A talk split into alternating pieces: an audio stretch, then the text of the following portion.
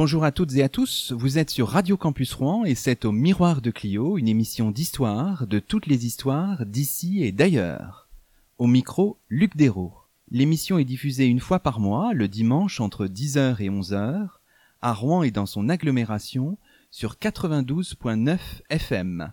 Elle est disponible à l'écoute et peut être téléchargée sur notre page dédiée sur le site de la radio, radiocampusrouen.fr. Et vous pouvez réagir au déroulement, au contenu de cette émission en nous retrouvant sur Twitter avec le mot-clé au miroir de Clio. C'est aujourd'hui la huitième émission de la cinquième saison d'Au miroir de Clio et nous avons le plaisir d'accueillir à notre micro Ludivine Bantini. Bonjour à vous. Bonjour. Ludivine Bantini, vous êtes maîtresse de conférence à l'Université de Rouen en histoire contemporaine. Vous avez publié il y a quelques semaines 1968 de Grand Soir en Petit Matin aux éditions du Seuil. J'ajoute pour nos auditeurs que nous enregistrons cette émission dans les locaux de Radio Sangor, la web radio du lycée Léopold Sédar Sangor d'Evreux. Nous remercions l'équipe de Radio Sangor de nous accueillir, tout particulièrement Agnès Prevel. Alors c'est la deuxième fois, Ludivine Bantini, que vous êtes l'invité au Miroir de Clio. Vous étiez venu nous parler au début de l'année 2014 de votre précédent livre paru en 2013, La France à l'heure du monde de 1981 à nos jours. Cette fois, vous vous êtes intéressé au 1968 français dans le sillage de vos travaux précédents sur les jeunesses occidentales du second XXe siècle.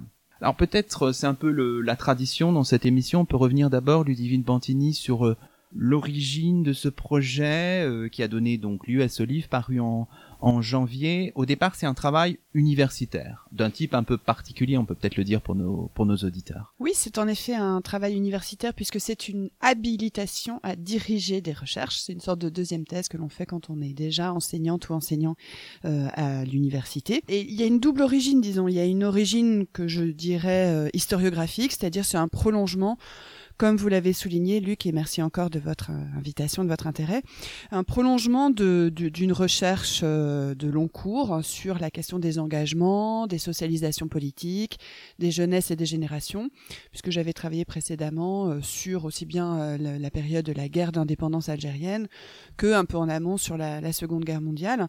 Et dès lors, ça me paraissait logique de voir en quoi cette période de la guerre d'Algérie avait bien sûr eu des répercussions sur la fin des années 60 et en particulier cet événement 68. Et puis je dirais qu'il y a une deuxième raison euh, qui est euh, qui tient davantage euh, à notre actualité, au présent et à la manière dont en général l'événement 68 est traité depuis assez longtemps dans un certain discours médiatique ou politique qui euh, tient euh, souvent de la caricature, voire du dénigrement sur 68. Euh, l'idée, par exemple, qui m'a paru assez rapidement un contresens historique, que 68 aurait mené au libéralisme, à l'individualisme, qui portait en germe tous les maux de notre temps. Donc je voulais y voir de plus près à partir d'un travail d'archive et donc un, travail d'historienne. Alors peut-être que la, la difficulté, c'est aussi toutes les strates de l'historiographie qui se sont un petit peu euh, déposés. Euh, là, on est presque dans une métaphore un peu de type euh, géologique sur sur l'événement en fait. Et ça, ça rend votre travail peut-être un peu complexe, quoi. C'est-à-dire qu'il faut pour retrouver l'événement, faire tout un travail de, géologue presque, en, fait. Oui, c'est vrai que la métaphore me paraît assez juste parce qu'il y a eu une sédimentation, euh, aussi bien encore une fois de ces discours que j'évoquais à l'instant, discours médiatiques et politiques, mais aussi des, de, des travaux historiographiques et au-delà d'ailleurs de l'histoire, de, travaux nombreux et très riches en sociologie, euh, en sciences politiques notamment. Alors, en ce qui concerne le premier domaine, euh, globalement, dès les années 1980, on a complètement oublié que 68 avait été une grève générale, un très grand mouvement social avec des occupations, et on a privilégié euh, quasiment uniquement euh, les étudiants, la dimension extrêmement culturelle, voire culturaliste, qui est évidemment importante, qu'il s'agit de pas négliger. Mais désormais, ce qui est intéressant dans la deuxième dimension, c'est-à-dire l'historiographie des, des, événements, aussi bien avec des travaux comme ceux de Michel Zancarini-Fournel, qui ont été absolument pionniers et qui croisent la dimension sociale et l'histoire des femmes, l'histoire du genre. Ceux de Xavier Vignat, par exemple, euh, très important également sur l'insubordination ouvrière, hein, pour reprendre son expression, donc une histoire sociale du monde ouvrier, mais qui est aussi une histoire politique de l'usine. Euh, il y a eu des travaux absolument fondamentaux en sociologie euh, du politique, sociologie des mouvements sociaux, et je citerai deux noms qui me semblent très importants à cet égard, ceux de Boris Gobille, qui a vraiment su restituer à 68 ce qu'il a nommé l'importance des décloisonnements sociaux, hein, des ruptures d'accommodement. Et un autre travail qui me semble aussi crucial, celui de Julie Pagis, qui, quant à elle, a travaillé sur les trajectoires biographiques de l'après 68 et sur les conséquences de l'événement dans les trajectoires des femmes et des hommes qui ont vécu cet événement. Enfin, la dernière dimension qu'il faut évoquer, et, dès lors, moi, je me sens en dette euh, par rapport à toutes ces strates, euh, la dernière dimension, c'est une dimension très internationale. Il y a toute une historiographie euh, foisonnante et fondamentale qui montre que 68 est un événement non seulement mondial, mais vraiment transnational. Et il se passe beaucoup de révoltes et de, mouvements tout à fait essentiels, aussi bien en Afrique subsaharienne que en Iran, en Tunisie, en Turquie, bien évidemment en Amérique latine.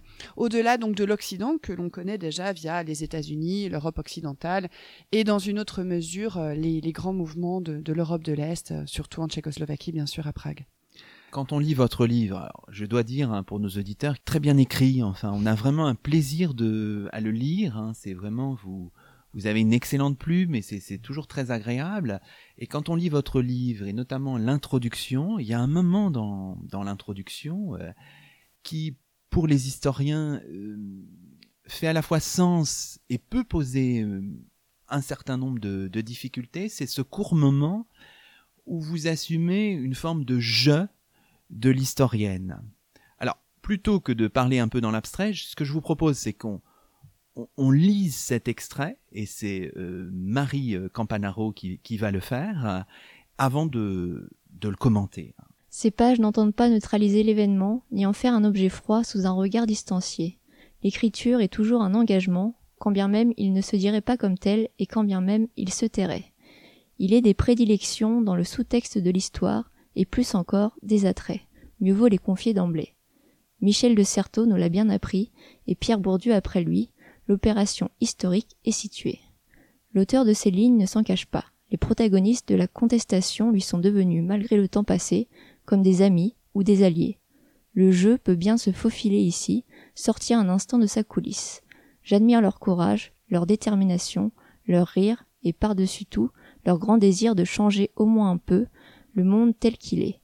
Je me sens de leur côté. Alors merci beaucoup euh, Marie. Alors donc là dans ce Ludivine Bantini dans ce passage, vous avez un moment où vous changez un petit peu de ligne, c'est-à-dire vous assumez le jeu et évidemment, certains peuvent vous le reprocher, mais vous le faites parce que on sait bien que quand on est historien, historienne, on charrie avec soi euh, des idées et que on ne va pas, au moment de l'écriture, au moment du travail de recherche et au moment de l'écriture, on ne va pas les mettre sous le boisseau, il faut mieux les, les assumer, c'est ça l'idée en fait? Oui, bah, je vous remercie d'insister sur cette dimension. Je vous remercie aussi d'avoir invité Marie à lire ce passage et je remercie Marie de l'avoir fait parce que c'est important d'ailleurs pour moi que ce soit Marie Campanoro qui, qui lise ce passage. C'est le fruit aussi, Marie est, étudiante à l'Université de Rouen en, master sciences historiques et pour moi ça brasse euh, aussi des, questions que l'on évoque euh, entre étudiantes, enseignants, euh, enseignantes sur la, la, dimension épistémologique de l'histoire et, et son objectivité ou sa subjectivité.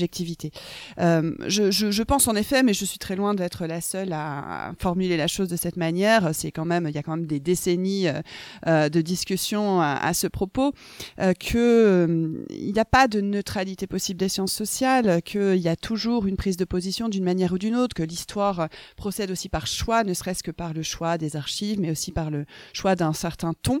Donc moi, ce qui me paraît important, c'était en effet de ne pas me cacher de ma de ma sympathie et même dans une certaine mesure de ma dette, la dette que je ressens à l'égard des protagonistes de l'événement, de celles et ceux qui ont fait grève, qui ont occupé euh, leurs entreprises, qui ont manifesté, qui parfois même ont participé euh, à des barricades.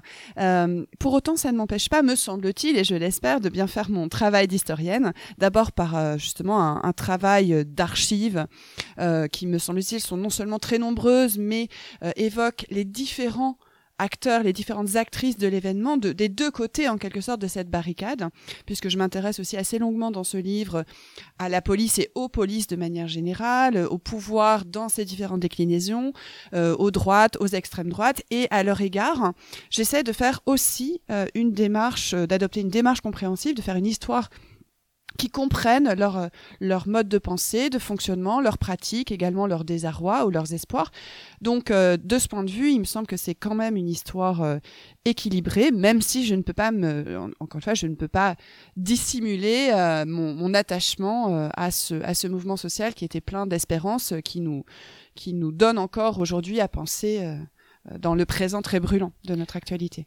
D'accord. Donc, on comprend bien que votre souci, c'est de retrouver en quelque sorte l'événement 68. Hein. Vous vous réappropriez euh, ce mot en, un sens à travers, alors vous utilisez souvent cette image à travers une mosaïque de situations. Vous utilisez aussi l'image de, de la marqueterie, hein, qui je trouve est vraiment très très très parlante. Donc euh, vous recherchez en quelque sorte une forme de d'impressionnisme. Alors évidemment, c'est complexe parce que il faut aussi déboucher sur des conclusions, mais mais ça donne comme ça une une palette de situations assez assez remarquable. Hein. Alors merci, c'est vrai que c'est ambivalent parce que comme vous le dites, la marqueterie euh, a aussi euh, euh, sa part de, frustration parce qu'on sait très bien qu'on ne saisira jamais l'immense pluralité de l'événement dans la singularité de chaque expérience vécue par les individus.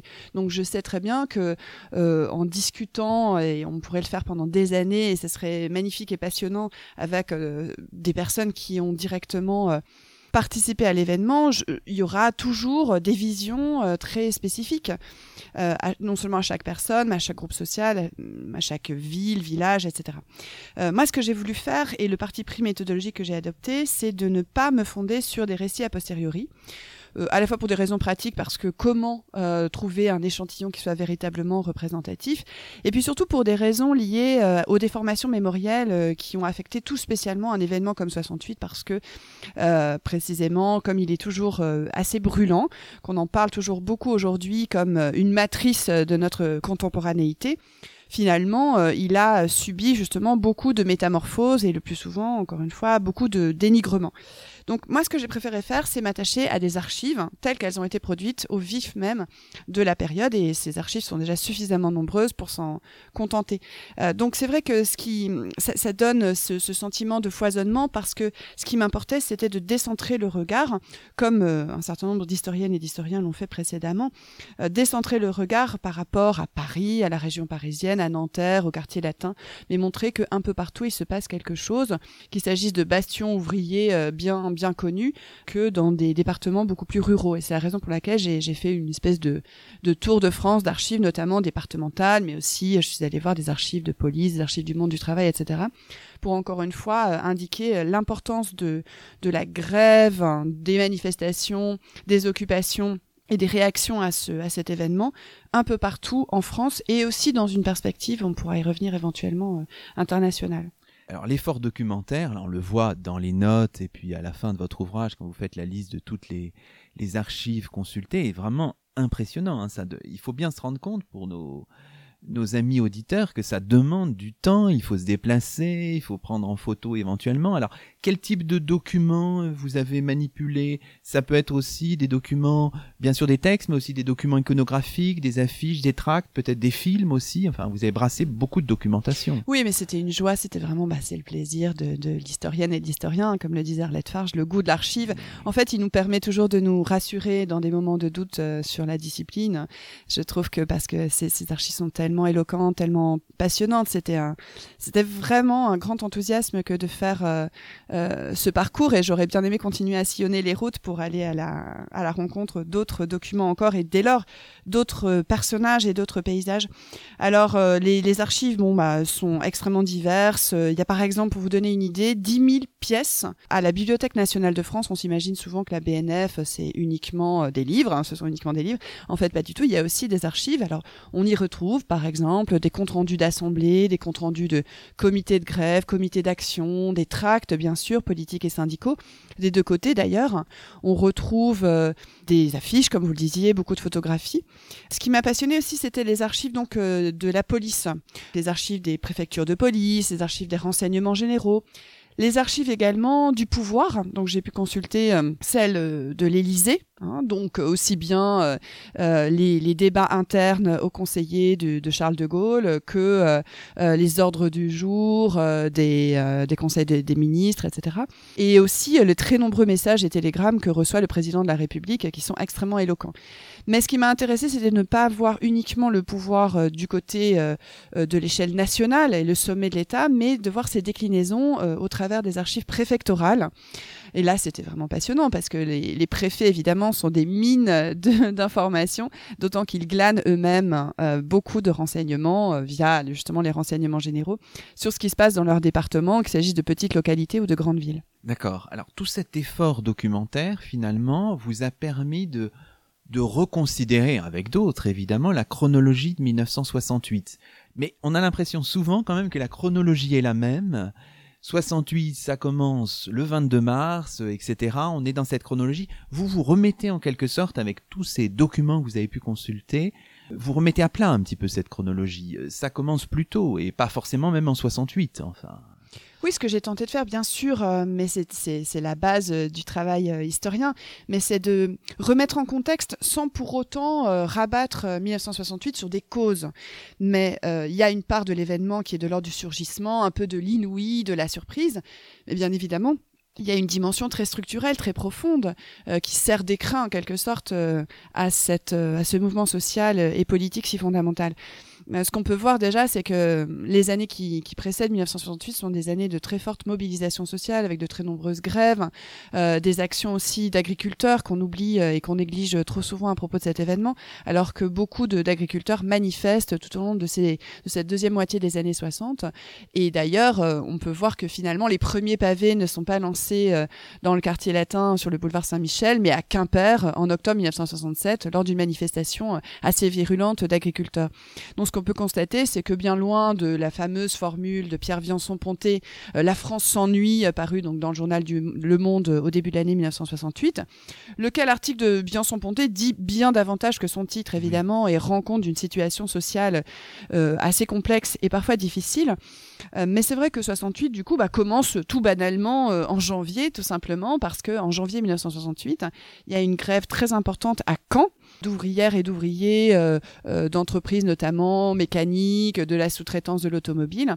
Et ce qui est très frappant dans cet événement, c'est qu'en quelque sorte, c'est un microcosme de ce qui se passera un peu plus tard à partir de mai, à savoir euh, des ouvriers qui font grève, qui sont extrêmement déterminés, qui s'affrontent avec les forces de l'ordre, des agriculteurs qui viennent les rejoindre et leur associer leurs propres revendications, mais aussi en solidarité, et aussi des étudiants et étudiantes, des enseignants, d'autres salariés euh, qui viennent prêter main forte euh, à ces, à ces ouvriers. Et donc on a déjà ces formes de solidarité active et cette forme de convergence que l'on retrouvera au cœur de mai et juin 1968. Oui, parce que vous le dites aussi dans la chronologie, en fait, le mois de juin compte presque autant, enfin que le mois de mai. Il faut pas l'oublier. On l'oublie de temps en temps aussi ce mois de juin. Absolument, et, et on a un problème avec l'appellation même de l'événement, puisque très très banalement et très généralement, on parle de mai 68, et ça n'est pas sans nous poser euh, de difficultés à nous, euh, historiennes et historiens de l'événement, parce que il y a non seulement une négligence chronologique avec cette appellation de mai 68,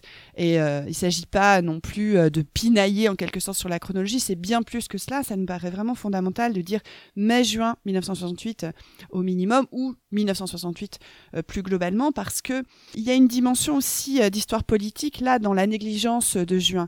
dire mai 68 laisse entendre et supposer que tout s'arrête à partir du moment où le président de la République, Charles de Gaulle, fait un discours très célèbre le 30 mai 1968 qui laisse entendre euh, lui-même que l'événement serait terminé. Il appelle euh, à la reprise du travail et il euh, décide de dissoudre l'Assemblée nationale. Or, la grève se poursuit très largement en juin. Il y a encore 3 millions de grévistes autour des 10-12 juin. Il y a des moments extrêmement importants et tragiques aussi avec la mort de plusieurs protagonistes de, cette grève, notamment un lycéen, Gilles Totin, qui était venu prêter main forte aux grévistes de l'usine Renault-Flin dans les Yvelines. Euh, ça, c'est le 11 juin. Le 12 juin, deux ouvriers qui meurent à Peugeot-Sochaux lors de l'intervention des CRS et des gardes mobiles pour liquider en quelque sorte les piquets de grève, donc Pierre Bello et Henri Blanchet. Et puis, il y a aussi bien d'autres moments au cours de juin qui sont tout à fait fondamentaux et que l'on néglige si on ne parle que de mai 68. Par exemple, la dissolution de plusieurs organisations de gauche, radicales ou révolutionnaires, sans que cela suscite beaucoup de protestations démocratiques. On assiste aussi à de nombreuses expulsions d'étrangers qu'il s'agisse euh, d'Algériens ou encore euh, d'Espagnols, par exemple, ce qui est quand même extrêmement euh, rude dans la mesure où beaucoup de ces, Espagnols sont des militants antifranquistes que l'on renvoie en Espagne au péril de leur liberté. Et puis, euh, voilà, il y a des, tensions euh, politiques et sociales qui restent fortes. Euh, L'ORTF, hein, par exemple, donc c'est l'Office de la radio et télévision française, qui est tenu en quelque sorte par l'État, eh bien, reste en grève jusqu'à la fin du mois de juin. Une grève très suivie par une écrasante majorité de ces journalistes et de ces techniciens. Est-ce qu'on peut dire que le mouvement se termine avec les élections législatives des 23 et 30 juin 1968 Est-ce que ça marque la fin malgré tout ce, Bien sûr, c'est vrai que il se trouve que ces élections, en effet, ont lieu à la toute fin du mois de juin et viennent clore euh, cette séquence. Il faut rappeler euh, néanmoins que beaucoup se sont opposés, enfin, à la perspective électorale euh, au sein même du mouvement. On retient parfois le slogan "élection piège à con", mais derrière ce slogan, il y avait quand même toute une réflexion sur le fait que une grève générale de cette ampleur qu'on n'avait jamais vue en France, même pas sous le Front populaire, ne pouvait se terminer simplement sur un débouché électoral qui pouvait apparaître euh, très étriqué. Et puis, euh, bon, bah, c'est vrai que ces élections s'accompagnent euh, d'une forme de répression de la grève. Hein. Encore une fois, les forces de l'ordre investissent les usines, les lycées, les universités et de manière générale les entreprises. Il n'y a pas que des usines qui sont occupées. donc, investissent ces lieux, expulsent en fait les grévistes par la force. D'accord. Alors là, on a fait un tour de force depuis tout à l'heure, c'est-à-dire qu'on a parler pendant une quinzaine, une vingtaine de minutes de mai 68 sans prononcer les noms habituels. Euh, Daniel Cohn-Bendit, etc. Alors bien sûr, ils sont présents dans votre livre. Votre idée, c'est d'aller vraiment vers des, des sources euh, auprès des archives, quoi. C'est votre souci d'aller... Euh, oui, mais tout simplement, il y a 10 millions de personnes qui se sont mobilisées par un arrêt de travail. Euh, qu'il s'agisse de la grève euh, pour les salariés, euh, des manifestations pour des artisans, des agriculteurs, encore une fois des occupations d'établissements pour les étudiants et les lycéens. Donc il y a ces 10 millions de personnes euh, qui ne peuvent pas être représentés par quelques figures, certes charismatiques et médiatiques, euh, comme Daniel Cohn-Bendit. Il ne s'agit pas pour autant de négliger son rôle.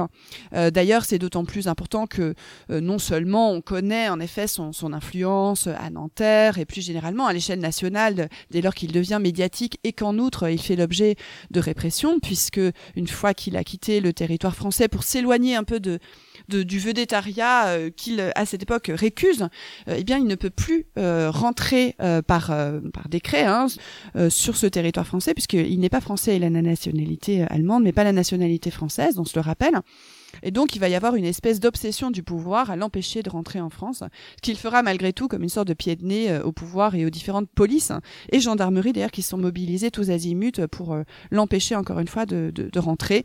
Et pourtant, euh, il arrive en plein quartier latin, en pleine cour de la Sorbonne, de manière extrêmement joyeuse et, et, un peu provocatrice. Mais évidemment, voilà, cette figure de Daniel Cohn-Bendit a trop longtemps et trop souvent occulté tout 68, alors qu'il faut se rappeler que bon, bah, voilà, il y a encore une fois ces 10 millions de personnes qui participent à la mobilisation.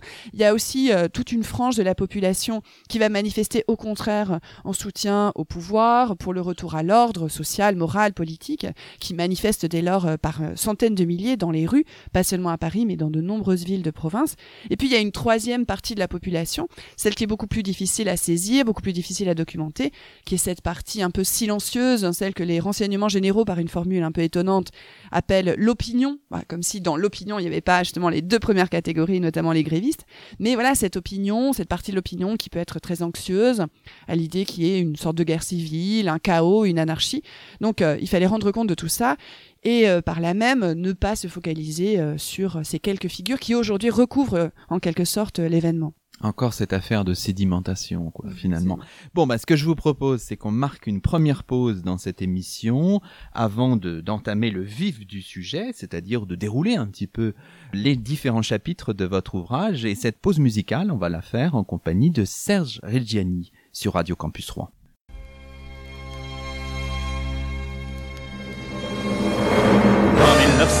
1968, mon enfant, tu es parti vers je ne sais quelle Amérique venue de ton esprit. Je n'ai pas, tu le sais, tant de sévérité qu'on me fasse ce mystère. Si au moins je savais ce qu'en ce mois de mai tu étais à les faire. Salut ce soir, je rentrerai tard.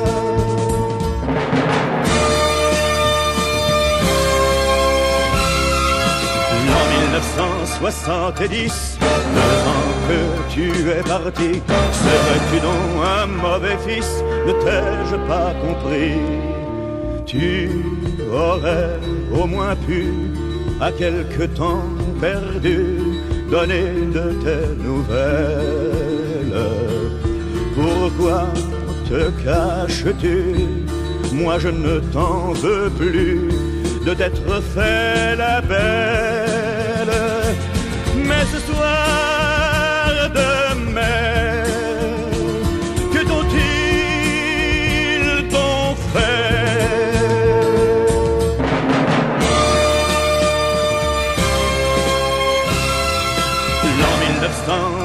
1988, tu dois avoir des cheveux gris. Moi j'ai vieilli beaucoup plus vite qu'on ne l'avait prédit. Ça fait vingt ans et plus que je t'ai attendu sur le pas de ma porte. J'attendrai mon garçon, peut-être sans raison, jusqu'à diable m'emporte. Si tu viens ce soir, ne viens pas trop tard.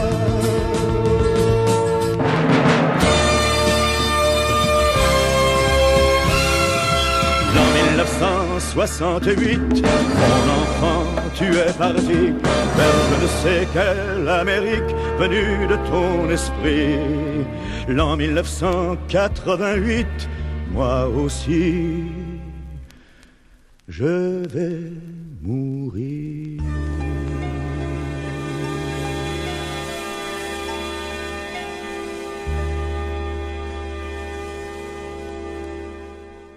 Alors, Ludivine Bantini, on a planté finalement le, le décor. Ce que je vous propose de faire, c'est de dérouler un petit peu les différents chapitres de votre ouvrage.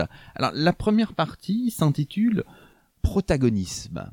Et vous revenez sur ce mot. Alors, peut-être, euh, on peut peut-être le définir et puis préciser un petit peu l'usage qui est fait en, en histoire de ce, de ce concept. Oui, la source d'inspiration euh, est celle d'un travail d'un historien italien qui s'appelle Haïm Burstein, qui a travaillé plutôt sur la Révolution française, hein, qui a fait de- des travaux très très importants sur cette période, et qui a forgé la notion de protagonisme. Pour lui, c'est le fait que tout à chacun, anonyme, inconnu, qui n'a pas vocation à l'engagement politique, euh, s'implique à la faveur de l'événement et donc euh, devient un acteur ou une actrice euh, de l'histoire en partant euh, d'une phase plutôt d'anonymat. Alors justement dans ce dans ce premier chapitre, vous montrez que 1968, ce sont non seulement les étudiants, on pense spontanément à ça quand on pense à 68, mais ce sont aussi bien sûr des ouvriers et des paysans.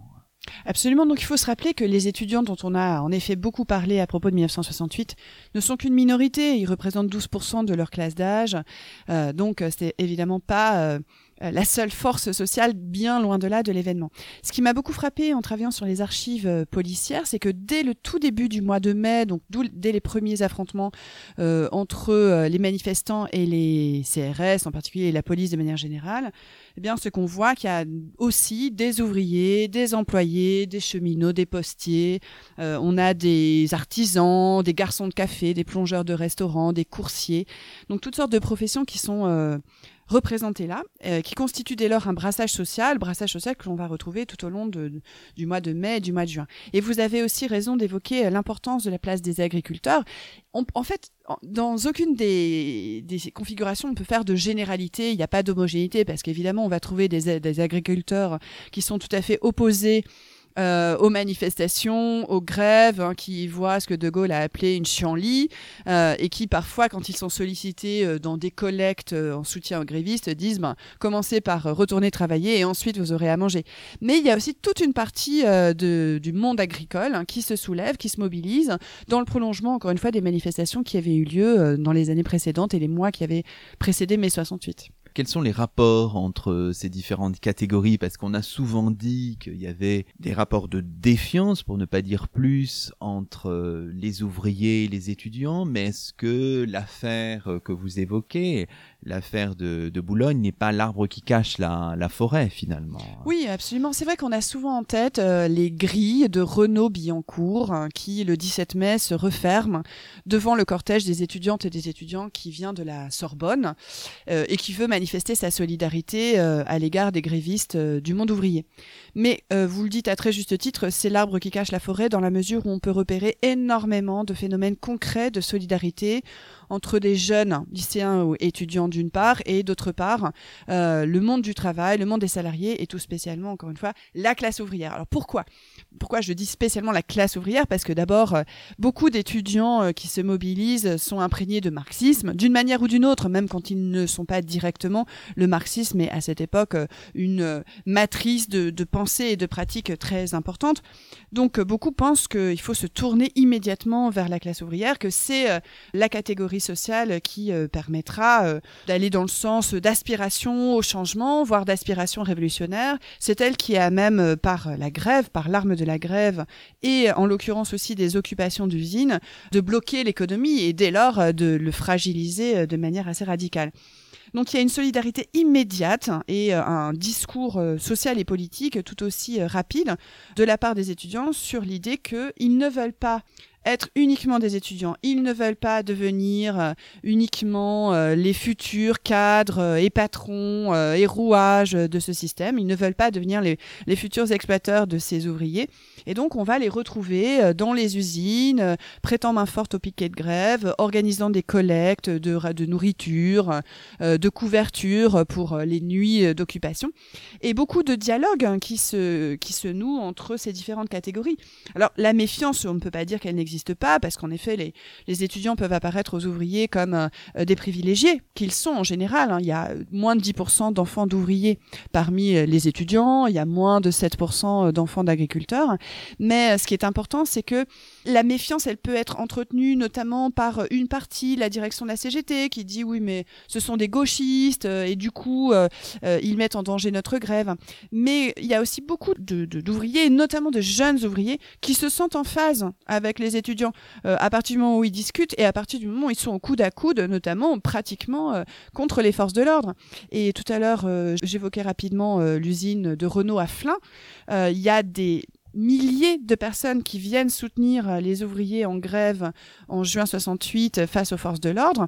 Et les ouvriers disent clairement, heureusement qu'il y a les étudiants pour nous aider concrètement et qui n'ont pas froid aux yeux. Alors, le, terme de, gauchiste, finalement, c'est un terme stigmatisant qui vient, qui vient d'où? Qui vient de quel camp, euh, Ludivine Bantini? C'est vrai que c'est un terme qui est très utilisé par une partie du Parti communiste français, une partie de la CGT. Je dis bien une partie à chaque fois parce que là non plus, on peut pas faire de généralité. Il peut y avoir aussi euh, des, des tensions au sein de ces deux organisations. Ce terme de gauchiste, en fait, il est repris euh, à Lénine qui avait euh, écrit ce texte Le gauchisme, maladie infantile du communisme. Euh, et Lénine pointait là du doigt euh, une partie de, de, la gauche révolutionnaire qui lui semblait vouloir à toute force, par exemple, boycotter les élections, le parlementarisme, alors qu'il voyait dans la participation aussi au Parlement la possibilité de déployer un, un programme révolutionnaire. Donc euh, ce, terme-là est, est, directement un héritage euh, de Lénine, sauf que là il est employé un peu à tout va pour désigner euh, des, des jeunes surtout, hein, mais pas uniquement, qui s'affirment révolutionnaires et qui veulent vraiment faire que la grève débouche sur une autre société avec un tout autre pouvoir. Là où le Parti communiste insiste beaucoup à cette époque sur euh, ce qu'il nomme la voie française au socialisme, à savoir l'idée que euh, ça sera pas une révolution, ça sera ni Moscou, ni la Havane, hein, ni Cuba donc, euh, mais ça sera plutôt un processus électoral par une union de la gauche avec un programme commun auquel le Parti communiste travaille depuis quelques années alors, l'idée de, réformer peu à peu le système en place, notamment le système capitaliste. Alors, le, les désaccords, les clivages internes, ils se lisent notamment, ils se voient, ils sont visibles notamment à l'occasion de ce qu'on appelle les accords ou les constats de, Grenelle. Hein. Là, c'est visible, enfin le clivage entre au sein du mouvement. Oui, alors c'est vrai que bon, il n'y a pas de 1968 sans la CGT et de manière générale sans les syndicats. C'est-à-dire que ce sont quand même des syndiqués, des syndicalistes qui ont euh, enclenché, impulsé euh, la grève, qu'il s'agisse de la CGT, de la CFDT, et dans une moindre mesure, étant donné son importance euh, qui est elle-même moindre, de force ouvrière. Mais la CGT est quand même aussi assez pressée de euh, terminer cette grève euh, à partir du moment où elle sent qu'il y a plusieurs risques, risque d'être débordée euh, par des éléments qui, à ses yeux, apparaissent en effet gauchistes ou trop révolutionnaires, risque aussi et peur de la guerre civile, d'une opposition frontale, et c'est un risque d'ailleurs que le général de Gaulle ne manque pas de brandir, on le sait, en allant voir Massu à Baden-Baden, on connaît bien cet épisode, même si à mon avis on ne saura jamais ce qui s'est dit concrètement entre les deux hommes, mais concrètement, on sait aussi qu'il y a des mouvements de troupes. Donc, euh, il y a ce spectre de, la guerre civile. Bref, il s'agit de ne pas prolonger la grève euh, trop longtemps et dès lors de négocier. Là, vous avez aussi tout à fait raison, c'est lorsque vous indiquez qu'il y a euh, une opposition au sein même des syndicats qui viennent négocier avec le patronat et l'État à Grenelle. Pourquoi? Parce que la CFDT, elle, euh, voudrait bien euh, que le mouvement aille plus loin. Elle parle, par exemple, d'autogestion et elle déplore que bien des sujets ne soient pas traités lors de ces négociations par exemple euh, la baisse du temps de travail, euh, la question euh, des cadences de travail, la question plus généralement des conditions de travail, que ne soit pas non plus traitée à proprement parler la question de la santé, la question des ordonnances de la sécurité sociale, l'âge de la retraite. Donc aux yeux de certains dirigeants de la CFDT et aussi plus largement de celles et ceux qui sont en grève, Grenelle ne va pas assez loin puisque Grenelle euh, en fait porte sur trois points principalement. Euh, euh, c'est d'abord l'augmentation des salaires et avec une augmentation notamment du SMIC de 35%, ce qui apparaît considérable pour les quelques 15% de la population active qui sont concernés par le SMIC, mais le risque c'est que ça soit très rapidement balayé par l'inflation. Le deuxième point c'est la suppression des abattements d'âge. Donc ça veut dire qu'on va arrêter de payer les jeunes bien moins que les salariés à niveau égal travail égal euh, au prétexte qu'ils sont jeunes. Donc ça c'est important aussi, la fin des abattements d'âge. Et le troisième point, euh, c'est la reconnaissance de la section syndicale d'entreprise. Donc, pour la première fois de leur histoire, les syndicats vont pouvoir avoir un local milité au sein des entreprises, au lieu de le faire de manière euh, clandestine et toujours sous la menace d'une répression patronale. Dans cette partie intitulée Protagonisme, vous revenez également sur les échos internationaux de 68 dans le monde, en France à cette époque-là. C'est très important aussi, hein, le, l'internationalisation euh, de l'année 68, elle passe aussi euh, euh, par ça, c'est-à-dire que évidemment la situation au Vietnam est très présente, la situation en Allemagne, il y a des échos en France, enfin voilà, il faut, il faut, quand on étudie 68, il faut à un moment donné décentrer le regard aussi et regarder vers vers le monde, vers l'Europe. Hein, ça, c'est important. Oui, absolument. L'événement 68 est tout à la fois mondial et transnational, au sens où c'est pas seulement une juxtaposition euh, de révolte que l'on retrouve aussi bien à Tunis, à Berkeley, à Tokyo, à Milan, à Berlin ou à Prague. Euh, mais ce sont aussi des passages, des voyages, donc des gens qui concrètement viennent apporter leur expérience euh, vécue dans des grèves, dans des mobilisations, quelles qu'elles soient. Euh, c'est aussi l'importance, en effet, de la guerre du Vietnam, de la mobilisation contre l'intervention des États-Unis au Vietnam, qui active un anti-impérialisme, hein, pour reprendre un terme très important à cette époque, qui, dans une certaine mesure, est aussi l'héritier de l'anticolonialisme que l'on avait pu retrouver pendant la guerre d'indépendance algérienne. Donc, on trouve, par exemple, dès février 1968, les traces de cet engagement qui est en l'occurrence tout à fait transnational. Là aussi, une grande manifestation le 17 février 1968 à Berlin-Ouest qui regroupe des milliers, des dizaines de milliers de jeunes venus de toute l'Europe. Alors, euh, dans les figures euh, qui ont compté euh, en Allemagne, on pense particulièrement, vous le citez à plusieurs reprises, à Rudi Dutschke. Hein. Absolument. Donc, Rudi Dutschke, c'est un militant, théoricien, mais aussi praticien de voilà d'une forme d'espérance révolutionnaire qu'il contribue à forger au sein du SDS. Donc, c'est l'organisation des, des, socialistes allemands, une organisation de jeunesse qui est très contestatrice de, de ce qu'elle voit comme trop un modérantisme du côté de la social-démocratie allemande. C'est aussi une génération qui est très marquée, bien sûr, par euh, l'héritage du nazisme, qui le rejette frontalement, euh, qui est en pleine interrogation sur le rôle euh, que ses parents ont pu jouer sous le nazisme. Donc c'est une jeunesse qui se forge, en effet, une sorte de promesse révolutionnaire, et Rudi Dutschke en est un, un théoricien particulièrement fin dans ses élaborations et euh, qui ne se contente pas d'écrire des textes, mais qui pratique euh, concrètement euh, des expériences de communes, voilà, des expériences aussi syndicales. Et l'attentat qui est commis contre lui par un militant d'extrême droite, eh bien, suscitera une indignation internationale avec des mobilisations, des rassemblements de protestation. Et de fait, il mourra en effet quelques années des suites des blessures qu'il a, mmh. qu'il a eues lors de cet attentat. Très bien. Alors, on progresse hein, au fil de votre ouvrage, qui est particulièrement particulièrement dense. On peut arriver maintenant à la deuxième partie. Alors, vous, vous évoquez l'attitude, le comportement des autorités, de la police. C'était nécessaire aussi de voir le mouvement de l'autre côté, euh, Ludivine Bantini. Oui, ça me paraissait très important parce que les protagonistes sont tout autant euh, du côté euh, des policiers qui sont ô combien mobilisés au cours de l'événement. Et c'était tout à fait passionnant d'ailleurs de, les suivre quasiment non seulement au jour le jour mais presque heure par heure grâce aux archives des préfectures de police et de voir leurs pratiques, d'observer à certains moments leur grand désarroi face à ce qu'ils considèrent comme absolument inédit. Beaucoup disent on n'a jamais vu ça. Euh, même pendant la guerre, on n'a jamais vu ça. Même dans les années 30, euh, c'est, ça nous paraît vraiment inédit. Et nous, euh, on est mal équipés, on n'est pas préparés, ni matériellement, ni psychologiquement à faire face à des manifestants qui leur apparaissent très déterminés, courageux, tenaces, avec un savoir-faire euh, qui, en général, euh, les épate, hein, tout en les inquiétant. De voir aussi que euh, certains policiers se sentent lâchés, abandonnés par le pouvoir, notamment par le Premier ministre Georges Pompidou, qui tantôt leur dit d'empêcher les étudiants d'occuper la Sorbonne, tantôt rouvre cette Sorbonne. Donc il y, a, ce, désarroi qui est palpable aussi et qui, là, encore, mérite une approche compréhensive, hein, d'essayer de, euh, de mesurer euh, leur fonctionnement, leur pratique.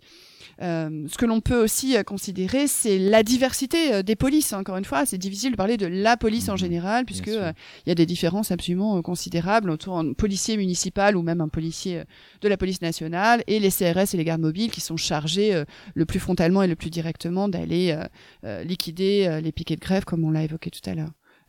Que dire de la violence? Elle existait euh, parce qu'on a souvent dit le préfet de police de Paris Maurice Grimaud, c'est quelqu'un qui essayait d'absolument éviter les morts. Que, dire? Là aussi, j'imagine qu'il faut nuancer selon les cas, selon les endroits, selon les moments, probablement. Vous avez raison. Alors, c'est plus le niveau de violence tel qu'il a, elle a pu se déployer pendant euh, la guerre d'Algérie, où on se souvient euh, des massacres en plein Paris du 17 octobre 1961 lors de la manifestation organisée par le FLN euh, de, des Algériens qui sont morts par plusieurs centaines, probablement 200, peut-être 200, entre 200 et 300 morts en plein Paris. Euh, on est loin Maurice aussi. Maurice Papon euh, étant euh, préfet de police. Hein, absolument, c'est Maurice Papon qui était alors préfet de, de, police de Paris. Et c'est lui aussi qui est responsable du massacre qui a eu lieu autour du métro Charonne le 8 février 1962.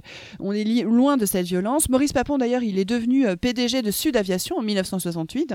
Et c'est pas anodin que la première occupation d'usine se fasse justement à Sud Aviation, à dans la, dans la banlieue de Nantes, hein, pour protester aussi contre l'autoritarisme du patronat et en l'occurrence de, de, de, Papon. Mais Maurice Grimaud donc n'a rien à voir avec Maurice Papon, son prédécesseur. C'est vrai qu'il est beaucoup plus humaniste, c'est l'évidence. Et en même temps, on, on, évoque très souvent cette circulaire qu'il adresse à toutes les forces de police le 29 mai 68 pour euh, qu'elles modèrent euh, leur action, euh, qu'elles ne soient pas dans une répression trop brutale. La limite relative de cette circulaire, c'est sa date. Hein. C'est qu'elle date du 29 mai et qu'il s'est déroulé tout un mois d'affrontements, parfois extrêmement violents, ce que l'on peut mesurer là aussi à l'aune des archives policières elles-mêmes, puisque ce que l'on voit, ce sont des plaintes déposées par des manifestants, parfois même par des badauds ou des gens qui habitent les immeubles et qui sont eux-mêmes l'objet d'une répression euh, qui est assez spectaculaire, hein, avec des blessures parfois euh, très graves, euh, parfois un acharnement, alors qui peut viser tout spécialement des femmes, des jeunes femmes ou des étrangers aussi. Et donc il y a de très nombreux témoignages qu'on connaissait déjà, mais qui sont corroborés décidément par les archives policières. Donc Maurice Grimaud joue un rôle relativement ambigu. Encore une fois, il faut bien le souligner, ce n'est pas Papon, ça n'a rien à voir. Mais dans un premier temps, il ne, il ne freine pas ses troupes. Au contraire, dans une certaine mesure, il les, il les encourage puisqu'il leur donne des primes, il, leur, euh, il les félicite officiellement par toutes sortes de, circulaires, etc. Donc on a quand même un, un niveau de violence qui d'ailleurs est l'une des étincelles de, de l'événement, puisque même dans la Creux, j'ai retrouvé à Guéret, par exemple, des, lettres de protestation d'institutrices et d'instituteurs de cantons très ruraux, mais qui s'adressent au ministre de l'Intérieur et au Premier ministre pour protester contre les violences policières qui ont lieu à Paris contre euh, non seulement les étudiants, mais les jeunes plus généralement qui se mobilisent alors. Alors, les morts de 68, on a surtout retenu euh, la mort euh, du commissaire Lacroix, hein, c'est ça, c'est à Lyon, hein, il me semble. Tout à fait, donc le commissaire Lacroix, René Lacroix, meurt le 24 mai 1968 au soir. Euh, la thèse qui est la thèse immédiatement officielle, qui se propage aussi dans les médias, c'est que ce commissaire de police a été écrasé volontairement par un camion lancé par euh, des manifestants sur un pont de Lyon. Euh, ce camion euh, lesté de pierre euh, aurait foncé sur le commissaire Lacroix et l'aurait écrasé. en réalité, quand on travaille justement sur les archives mmh. départementales de Lyon, quand on a accès aux rapports d'autopsie, aux débats des médecins, etc., on s'aperçoit d'ailleurs avec beaucoup d'émotion, parce qu'évidemment la mort du, du commissaire Lacroix, réputé pour être assez modéré d'ailleurs et soucieux de négociations entre les forces de l'ordre et les manifestants, on s'aperçoit donc à la lecture notamment de ses rapports euh, médico-légaux, qu'il n'a pas euh, succombé euh, des, suites de blessures provoquées par ce camion, mais d'une crise cardiaque. Il n'aurait été que légèrement blessé à l'épaule par ce camion. Alors tout ça a une incidence très importante parce que d'une part, il va y avoir une forte répression policière au lendemain de la mort du commissaire Lacroix, comme on peut l'imaginer. la police est absolument révoltée par la mort de ce, de ce collègue, et donc il va y avoir ce que l'on peut nommer, comme c'est le cas d'ailleurs à l'époque, des ratonnades, notamment dans les quartiers populaires et les quartiers euh, maghrébins euh, de, Lyon, une forte répression. Et puis, euh, il y a deux jeunes hommes qui vont passer deux ans en détention préventive avant d'être jugés et finalement acquittés du chef d'inculpation de, meurtre contre le commissaire Lacroix.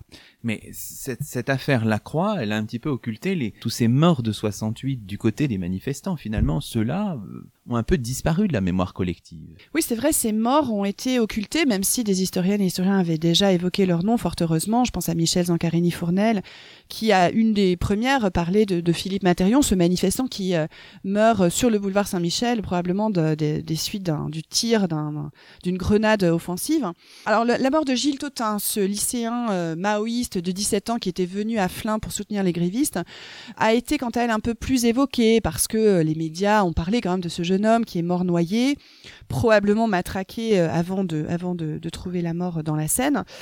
Euh, la, mort de, deux ouvriers dans l'entreprise, la plus grande entreprise de France, qui est Peugeot Sochaux, là a été bien davantage occultée. Et donc c'est Pierre Bello et Henri Blanchet, dont l'un meurt d'une balle en pleine tête, hein, tirée par un CRS, et en fait, je pense que cette occultation vient aussi du fait que À ce moment-là de l'événement, nous sommes le 12 juin 1968, le travail a commencé à reprendre, même s'il y a encore plusieurs millions de grévistes. Comme je l'ai expliqué tout à l'heure, la CGT ne veut pas euh, que la grève reprenne hein, globalement. Et donc la CGT euh, se fait assez silencieuse pourtant face à la, à la mort de deux ouvriers, ce qui est quand même euh, pour le moins étonnant, mais que l'on peut comprendre et éclairer à la lueur justement de cette volonté de euh, de privilégier plutôt le processus électoral que la reprise de la, de la grève et du mouvement social. Donc concrètement, la CGT appelle à certains endroits euh, un, un débrayage, mais de l'ordre d'une heure. Voilà, on peut débrayer une heure pour protester euh, contre la mort des, de ces deux ouvriers. Et puis la mort de Marc Lanvin à Arras, ce colleur d'affiche du Parti communiste qui est abattu par un commando de nervis fascisants hein, du groupe Occident, c'est vrai, a été elle aussi passée sous silence. C'était pendant l'entre-deux-tours des des, élections législatives et donc euh, on en a très peu parlé à l'époque. Oui, le 29 juin 1968. Hein.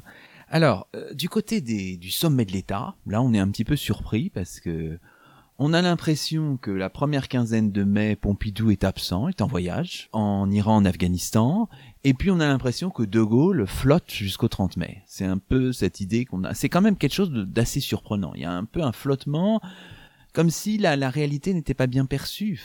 Oui, il y a une vraie déstabilisation du pouvoir. Dans un premier temps, Pompidou est assez serein au début du mois de mai, c'est pour ça qu'il part euh, faire ses voyages officiels.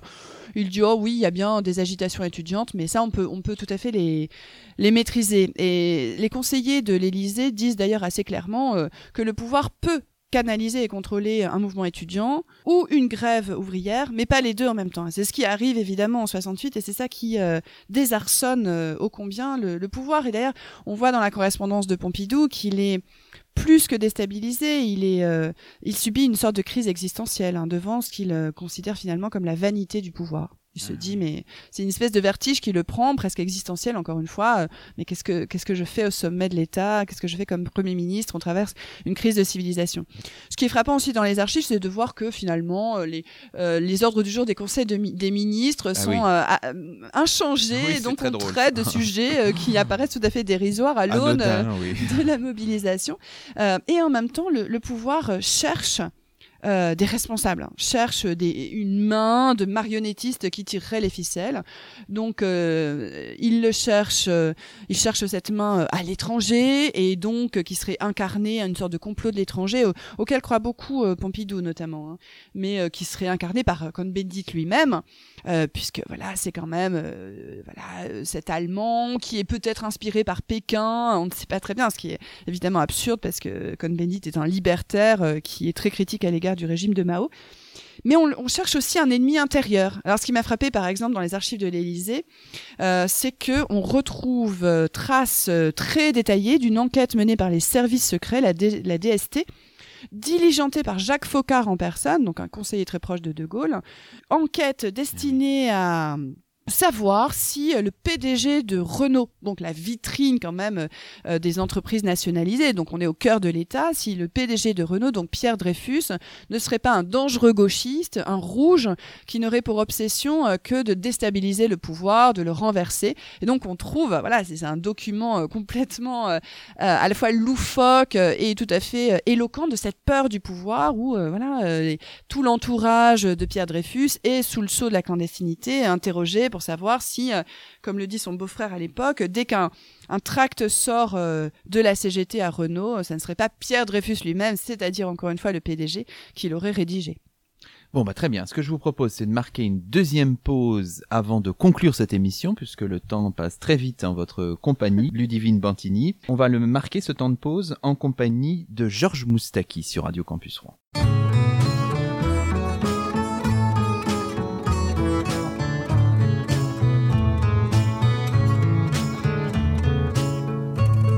Ma gueule de métèque, de juif errant, de pâtre grec, et mes cheveux aux quatre vents. Avec mes yeux tout délavés, qui me donnent l'air de rêver, moi qui ne rêve plus souvent. Avec mes mains de maraudeurs, de musiciens et de rôdeurs qui ont pillé tant de jardins avec ma bouche qui a bu, qui a embrassé, mordu, sans jamais assouvir sa faim. avec ma gueule de métèque, de juif errant, de pâtre grec, de voleur et de vagabond. Avec ma peau qui s'est frottée au soleil de tous les étés et tous ceux qui portaient jupons. Avec mon cœur qui a su faire souffrir autant qu'il a souffert sans pour cela faire d'histoire avec mon âme qui n'a plus la moindre chance de salut pour éviter le purgatoire. Avec ma gueule de métèque, de juif errant, de pâtre grec et mes cheveux aux quatre vents. Ma douce captive, mon âme sœur, ma source vive, je viendrai boire tes vingt ans. Et je serai prince de sang rêveur ou bien adolescent comme il te plaira de choisir. Et nous ferons de chaque jour toute une éternité d'amour que nous vivrons à en mourir. Et nous ferons de chaque jour toute une éternité d'amour que nous vivrons à en mourir.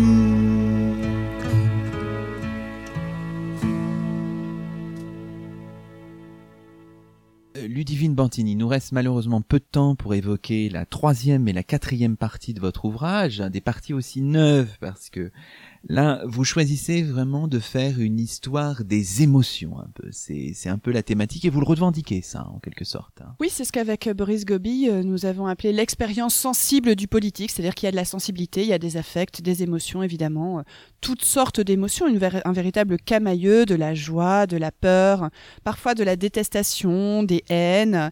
Euh, et donc ça nous paraissait un moteur aussi évident de l'histoire et notamment de, de ces événements qui bouleversent une société. Et dès lors, c'était important de les, de les analyser aussi par le biais de cette immense prise de parole, de cet humour, de cette poésie aussi, qui est aussi une poésie anonyme, hein, pas seulement euh, la poésie des poètes déjà reconnus et installés on a euh, beaucoup de poèmes de, de poésie de 68 euh, qu'on trouve dans les archives, dans la documentation privée, enfin.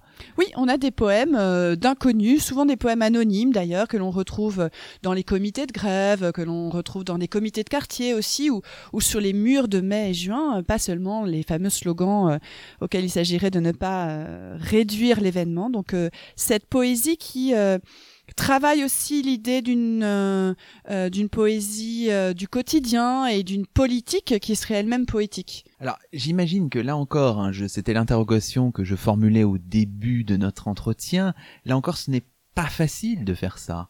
Moi, j'avais remarqué dans votre précédent livre, comme dans celui-ci, vous avez une certaine forme d'art pour mettre en musique tous ces mots, tous ces tous ces poèmes, mais on peut être effrayé euh, quand on est peut-être un historien plus plus traditionnaliste par cette, cette, masse documentaire. Comment relier les paroles des uns à celles des autres C'est c'est pas facile de faire ça. La réponse, c'est aussi celle de l'émotion et de, du plaisir, en fait. Je pense que c'est la première fois que j'éprouve un tel plaisir d'écriture. Je pense que c'était une forme de défi un peu compliqué parce que, comme je vous l'ai dit tout à l'heure, je me sens dans une certaine mesure en dette hein, à l'égard euh, de toutes celles et ceux qui se sont mobilisés à, à cette époque et donc je je devais essayer d'être euh, non pas à la hauteur évidemment de ce qu'il et elles ont fait, mais en tout cas dans l'écriture de traduire justement euh, ces impulsions, ces enthousiasmes, euh, tout ce qui a quand même profondément changé la vie des individus grâce à 68 avec cette explosion de paroles. Donc il fallait que l'écriture dise aussi cette marqueterie que vous avez évoquée au début de l'émission. Alors évidemment, vous accordez aussi à la fin de votre ouvrage un chapitre important à la place des femmes. Alors opportunément d'ailleurs, la première de couverture hein, est une image assez intéressante parce que on voit des gens qui sont qui sont en grève, qui sont souriants, qui sont joyeux, on peut dire. On est à Lyon et au premier rang, on voit des femmes qui paraissent quand même bien rangées d'une certaine manière et qui en même temps sont traversées par une certaine forme de, liberté, une espèce de, paradoxe. Et on retrouve un peu ce, ce, ce, paradoxe dans 1968 parce que la place des femmes, elle est là bien sûr, elle existe, mais elle reste peut-être un peu limitée. euh, Est-ce qu'on peut dire les choses comme ça?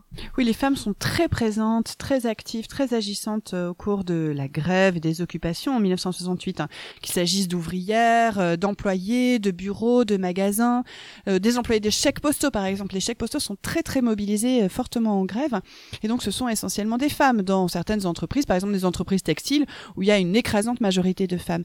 Mais le paradoxe que vous pointez du doigt à juste titre, c'est que ces femmes très mobilisées encore une fois, euh, la plupart du temps euh, euh, voient leur rôle un peu minoré. Alors déjà, elles ont beaucoup moins la parole que les hommes. C'est pas elles qui ont en général le mégaphone. Ou alors quand c'est elles qui prennent la parole, quand ce sont elles qui prennent la parole, la police ne manque jamais de le remarquer en les traitant parfois un peu d'hystériques ou de pétroleuses, comme c'était le cas sous la Commune.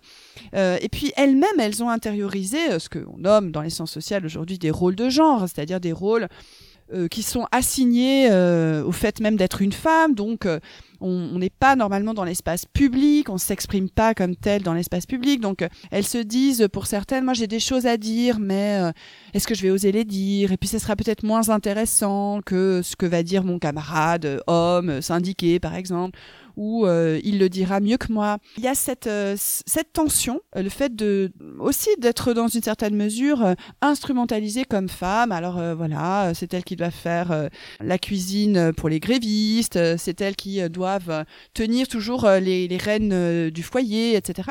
Et d'ailleurs, même les gaullistes sortent des affiches qui sont des appels aux femmes de France parce qu'elles seraient supposément représentatives de l'amour, de la modération et qu'elles pourraient euh, davantage contribuer à, à faire reprendre le travail. Donc il y a cette instrumentalisation des femmes malgré leur présence qui crée ce paradoxe. Et en même temps, vous avez raison euh, de souligner l'importance de cette photographie que j'aime beaucoup moi, Oui, qui que est j'ai très belle, choisie hein, euh, en très, très effet et, et je suis très heureuse que l'éditrice Sé- Séverine Nickel, éditrice de ce livre, et Patrick Boucheron qui dirige la collection ait validé ce choix parce que pour moi c'est très représentatif justement de cette explosion de joie par la grève et par la prise de parole avec des femmes ouvrières et employées dans une usine qui n'est pas une usine parisienne mais une usine d'électroménager dans, dans la ville de Lyon.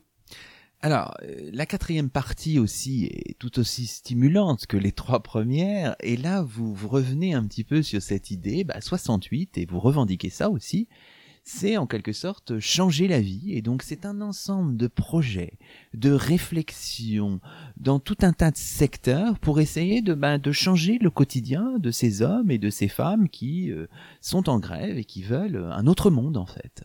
Oui, tout à l'heure, en commençant l'émission, on s'est interrogé sur euh, ce qui peut motiver une telle recherche. Euh, parmi ces raisons, il y avait ce discours récurrent des détracteurs de 68. Oui, ils ne savaient pas ce qu'ils voulaient, ils n'avaient pas de projet, etc.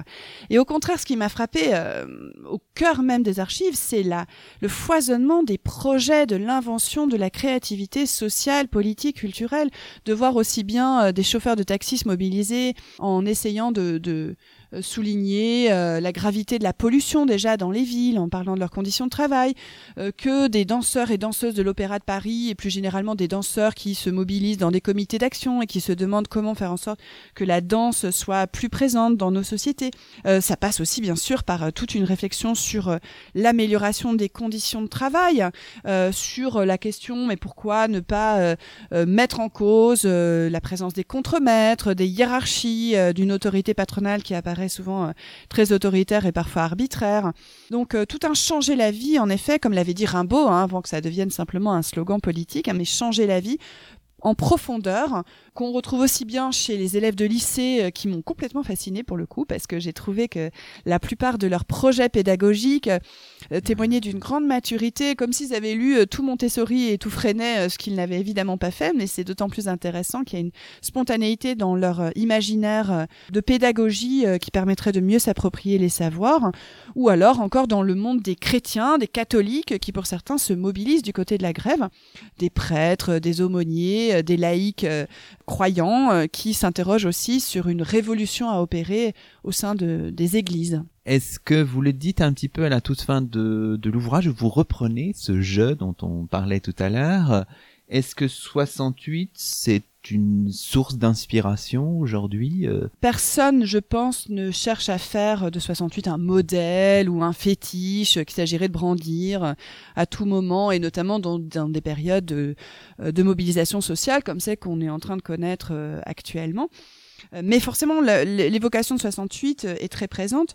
Et donc, ce qui est intéressant, c'est justement en revenant aux pratiques des protagonistes et à leurs projets si abondants et si subtils, la plupart du temps, que on peut y voir un vivier ou puiser euh, des rêves, des espoirs euh, de changement. Et en cela, c'est vrai que le jeu réapparaît parce que moi aussi j'ai envie de pouvoir espérer un monde qui soit un, peu plus euh, un peu plus fondé sur la justice sociale comme l'ont imaginé beaucoup d'acteurs et d'actrices de 68. Bon, bah c'est sur ces beaux mots que se termine au miroir de Clio. Merci beaucoup, Ludivine Merci Bantini. Merci aussi à Marie Campanaro qui vous accompagnait aujourd'hui. On se retrouve très vite pour un nouveau numéro d'Au miroir de Clio.